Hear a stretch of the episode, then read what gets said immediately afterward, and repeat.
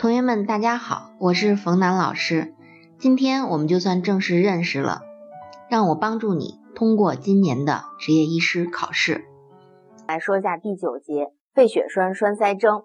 这个肺血栓栓塞呢，首先呢，第一点我们要记住的就是它来自于哪儿的这个栓子。这个栓子呢，主要来自于深静脉的血栓。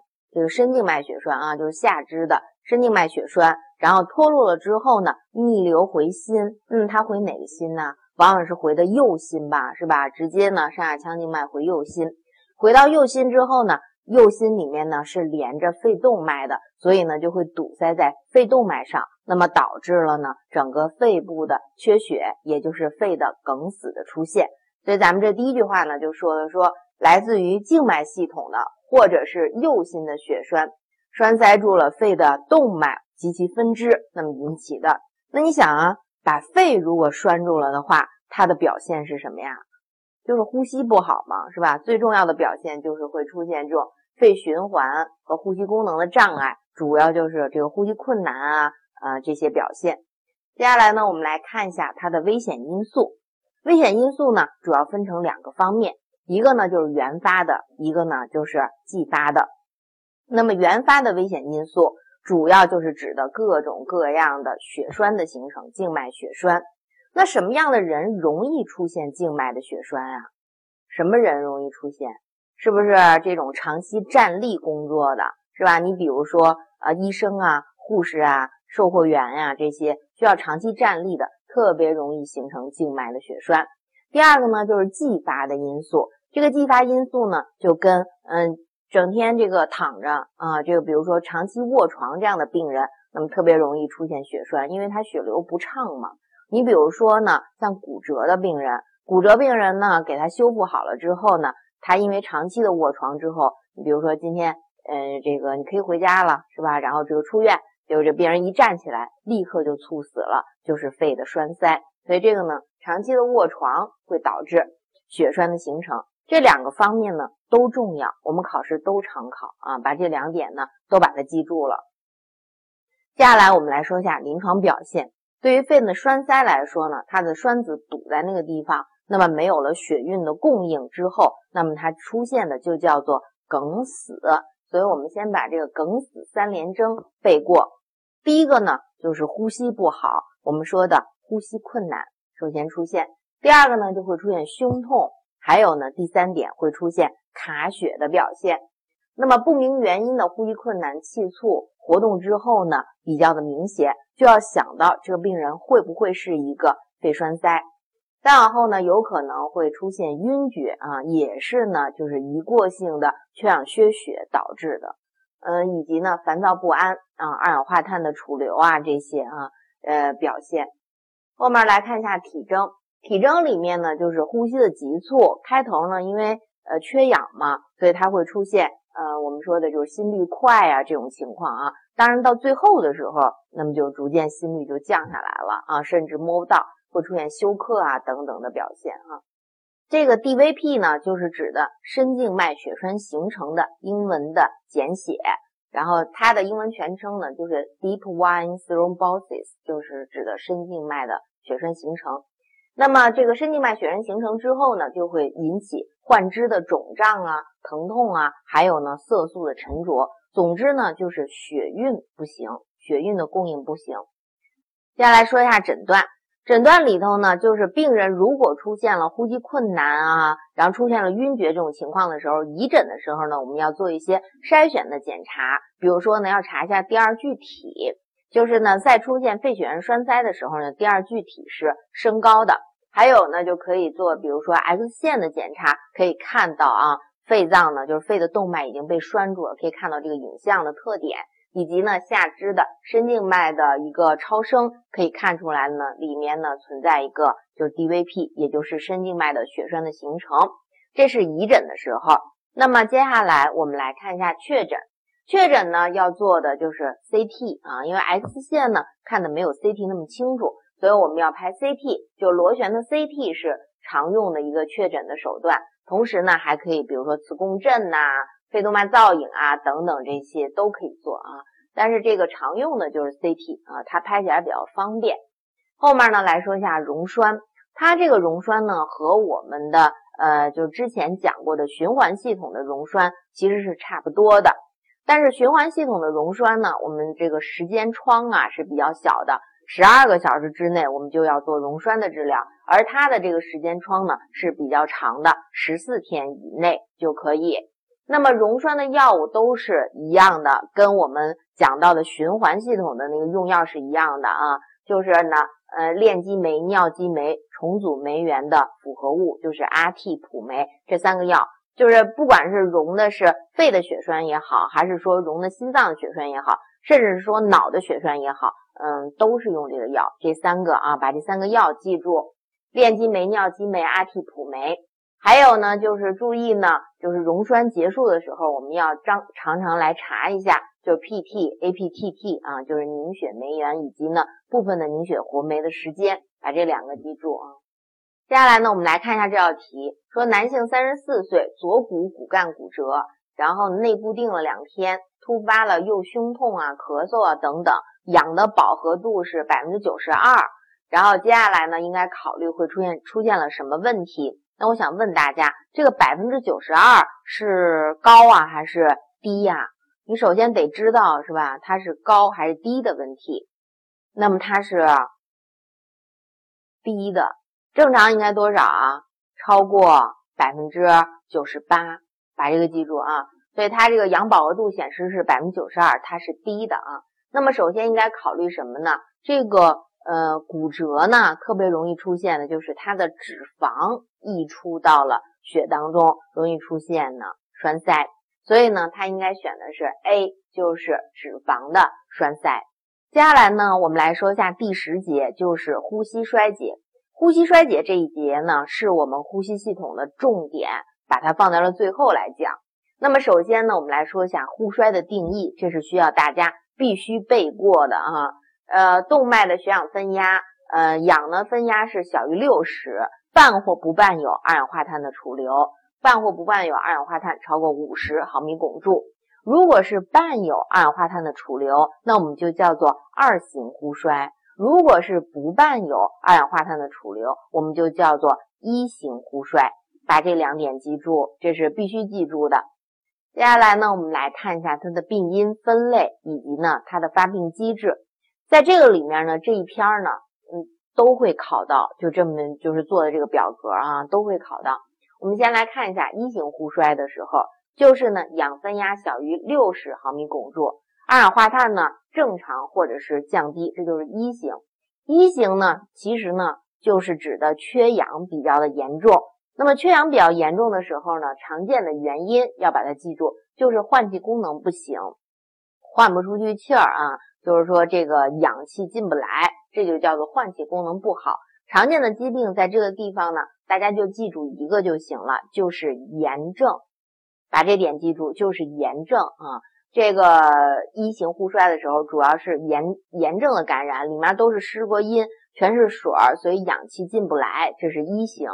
那么二型呼衰呢，就是不光有氧气进不来的问题了，关键是它有二氧化碳呼不出去的问题。所以我们在这儿呢，叫做通气功能障碍，就是吸不进来又呼不出去，叫做通气功能障碍。那么它的标准要记住，就是氧分压小于六十毫米汞柱，二氧化碳超过五十毫米汞柱，这个呢就是二型呼衰。二型呼衰，你想啊，如果说这个病人是突然发生的，那么他容不容易出现二氧化碳的储留啊？不容易，对不对？而是必须是一个长期的慢性病，一点儿一点儿一点儿一点儿，然后最后呢，导致这个病人呢越来越缺氧，然后二氧化碳越来越多，越来越缺氧，二氧化碳越来越多，最后呢，导致了一个二型呼衰。所以二型呼衰呢都是慢性病，你比如说 COPD 或者是大气道的异物的阻塞。那么在我们考试当中最常考的是这个地方啊，COPD，那么慢性的。所以在这儿呢，为了方便大家记忆，我们来总结一下，就是一型呼衰呢，主要就是急性感染容易引起；二型呼衰呢，主要是慢性病 COPD 引起。把这两点记住。后面来说一下发病的急缓。那你想啊，这个急的那肯定就是突然的气道的阻塞容易是急性的。那有有什么情况会突然的这个气道的阻塞呢？那就是你就是可以是这个急性的炎症，比如说大应性的肺炎呀，这些是吧？或者是小孩，比如说吸入到了一个什么东西导致的。那么慢性呼衰呢，还是说的就是 COPD 是最多见的。嗯，慢性病呢就得慢给氧，要慢慢治，这个我们说过是吧？急症呢要急给氧啊，慢性病呢要慢给氧。后面来说一下发病的机制，发病机制呢分成三个原因。第一个原因呢，就是通气不行啊，通气不足导致的二氧化碳呼不出去，氧气呢吸不进来。第二个呢，就是弥散障碍啊，弥散，弥散障碍呢，主要是指的二氧化碳，呃，就是弥散不出去。还有呢，就是我们的通气血流比例的失调。什么叫做通气血流比例的失调呢？就是指的通气和血流的比例应该是零点八，这个正常值要把它记住，它是零点八。如果超过了不行，说明通气过多，无效腔的通气。如果要是小于零点八呢，说明呢有动静脉的交互，血流太多都不行哈。那么最好的就是卡在这个零点八。如果呢它出现了高或者低，超过零点八或者低于零点八，我们就叫做比例的失调，也就代表着这个人呢一定会出现这种。缺氧啊，或者是二氧化碳的储留，后面呢就是它最后导致的就两方面的问题，一个呢就是低氧啊，低氧血症的发生，也就是缺氧；第二个呢就是导致的这种高碳酸，高碳酸也就是二氧化碳特别多，那么导致了它这个乳酸很多呀，各种碳酸很多呀，啊叫做高碳酸血症，最后呢引起的问题就很多了。那么影响到了大脑之后呢，我们叫肺性脑病，就二氧化碳多了之后，影响大脑会出现意识的障碍，这就叫肺性脑病。第二个呢，就会出现脑水肿。第三个就是肺源性的心脏病，会出现心脏的问题。第四个呢，就是酸碱平衡的紊乱啊。所以这个呼衰呢，最后是引起的全身的问题，心脏也也出问题了，然后脑子也出问题了，是吧？然后肺啊，各种的酸碱平衡啊，都出问题。我们先来看一下急性的呼吸的衰竭。急性的呼衰呢，它就是突然的致病导致的，嗯，就是比如说突然的一个气道的阻塞，或者是突然的发生了一个急性的炎症，是吧？或者是你看，就是当年的那个非典的时候啊，嗯，你们可能都那会儿还就是还太小呢哈，那会儿我们是正好就毕业的时候，所以就赶上了。那么你可以看到，这个病人来了之后非常非常的重，来了之后一两天，这个呼吸困难就特别重，马上就呼衰。呼衰之后呢，这个就得赶紧插呼吸机啊，一两天就上呼吸机了，特别特别的快，难以这个一就是难以给他阻断的这种呼吸困难，就用什么药都不管事儿。当时啊，所以这是突然的一个致病因素导致的，使呢肺的通气和换气功能迅速出现了障碍。所以你看到的病人是什么样子呢？憋得不得了啊，呼吸困难，哎呀，就拽着你的胳膊，就是真的就不让你走都啊，就憋得不行了都已经。第二个呢，就是出现发干，以及呢，因为这个缺氧和二氧化碳多导致的这种精神的症状啊，在我们的就是急性的呼吸衰竭上来讲呢，主要是缺氧引起的精神症状，这是一个。后面呢，我们来说一下如何来判断它是呼衰。那么首先呢，我们先记一下，嗯，比如氧分压呀、二氧化碳分压啊这些正常值，我们才能判断它是不是出现了一个呼吸的衰竭。首先我们来看一下它的正常值啊，氧的正常值呢就是九十五到一百毫米汞柱，如果低于六十，我们就认为它是呼衰。嗯，二氧化碳呢正常值是三十五到四十五，如果它超过了五十，那么就是呼衰的标准。那么二氧化碳超过五十呢是二型呼衰的标准啊。然后 pH 值咱们都知道吧，正常的是七点三五到七点四五，把这个记住了啊。碳酸氢根呢是二十到二十七毫摩尔每升，把这个记住。这个碳酸氢根呢主要是代谢的原因，主要是代它它的这个提示呢就是代谢的原因引起的酸碱平衡的紊乱。所以你看它呃有一句话啊，就碳酸氢根这儿有一句话叫做越富越酸，越正越碱，把这句话呢记在你书上。越富越酸，越正越碱，所以你看它如果要是十八的话，比如说我给你一个题，说碳酸氢根是十八，那你就要往这个代谢性酸中毒上想哈。如果说这个碳酸氢根的值是三十，那你就得往代碱上想，就是说碳酸氢根呢主要是跟代谢有关的，而我们的二氧化碳呢主要是跟呼吸有关系的。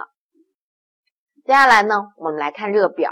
那么这个表格，如果你记住了，你所有的酸碱平衡的题目就都不会错。我们先来看一下啊，就是你首先呢，先分一下它到底是呼酸呢，还是代酸呀，或者是呼碱还是代碱，怎么来分呢？我们就得先区分出来酸碱。那么 pH 值是七点三五到七点四五，小于七点三五的，我们就认为是酸中毒。超过七点四五的就认为是碱中毒，先分出这俩来，然后接下来再往下分。如果是酸中毒的话，那有可能是钴酸或者是代酸。那怎么进行区分呢？那么在钴酸的时候，大家就记住它的二氧化碳是高的，就记住这一点啊，二氧化碳是高的，超过多少？咱们刚才说了，超过五十毫米汞柱，二氧化碳高就是一个钴酸。如果是代酸呢，就是这个碳酸氢根低，碳酸氢根低适用于我们那句话，越富越酸，越正越碱，那么这就是代酸。那么碱碱中毒呢？刚才说了，超过七点四五就是碱中毒，那么也得分是呼碱还是代碱。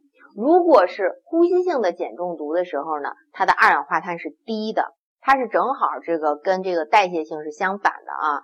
呼吸性的碱中毒，二氧化碳是低的；代谢性的碱中毒呢，碳酸氢根是高的。